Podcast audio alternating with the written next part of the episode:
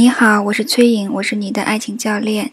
今天我们讨论的话题是为什么爱情会变质。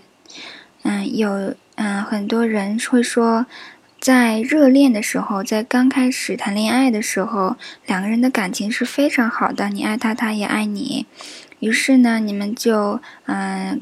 比如说结婚了，有小孩了，然后过了十年之后，怎么甚至不用十年，两年、三年，可能就是怎么感情就变了呢？不是当初那个那个甜蜜的样子了。然后生活中那么多的琐事，那么多的压力，嗯，让你们之间变成了像仇敌一样的状态。这个到底是为什么呢？当初我我我这么爱他，现在我怎么这么讨厌他呀？这个。嗯，在热恋热恋期的时候，嗯，我们都呃怎么说？身体会有一种荷尔蒙的分泌，它嗯，这种荷尔蒙会怎么呃，迫使你去关注对方的优点啊？就是那个时候的你眼里面看他什么都是好的。他做什么都是好的，然后，嗯，他讲话很大声，你会觉得他是，嗯，很有自信啊。突然结婚了以后，或者是相处久了以后，你就突然觉得开始嫌弃，你怎么讲话这么大声呀？然后原来的优点都变成了缺点。其实对方没有变，但是你看他的眼光变了。嗯，一有一点呢，就是。嗯，有的时候我们喜欢对方的一些特质，是我们身上我们认为没有的。嗯，比如说，嗯，比如说他很自信，然后呢，你没有这个，你认为你自己没有这个特点，你会被他的一些特质所吸引，啊，就好像他来弥补你的一些嗯小遗憾一样。但是随着时间的嗯流逝，如果你自己本身没有 get 到这些新技能的话，你没有成长为一个有自信的人的话，你就开始怨恨，又开始其实是一种嫉妒和怨恨。为什么他可以这样，我做不到这样？嗯，这是一点。另一方面呢，为什么会越来越糟糕？是因为嗯，当荷尔蒙开始消退了以后，我们的眼光嗯。就是你的眼光开始集中在，嗯，就是不是被被嗯这个这个荷尔蒙的驱使来看到对方的优点，而是以一种默认的方式，而我们默认的方式往往是看对方的缺点，或者是我们的头脑它是一种一种生存机制的话，它往往是先注意到什么地方不对了，什么地方错了，什么地方让我感到不好了，先注意这些负面的东西。当你去过度关注这些负面的。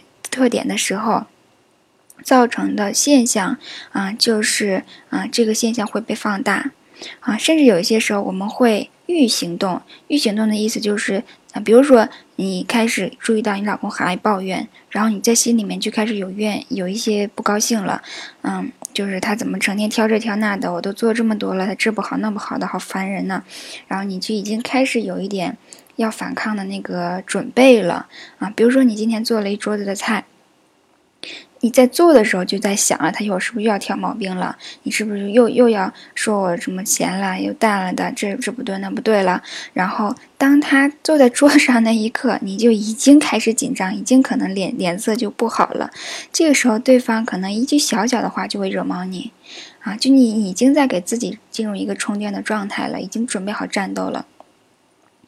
嗯，然后呢，还有一点就是，我们知道吸引力法则的人，就是你关注你过你关注负面的，你一定会就是就是看到证明你的观点的，也就是你相信他是一个爱抱怨的人，那你就会看到更多的。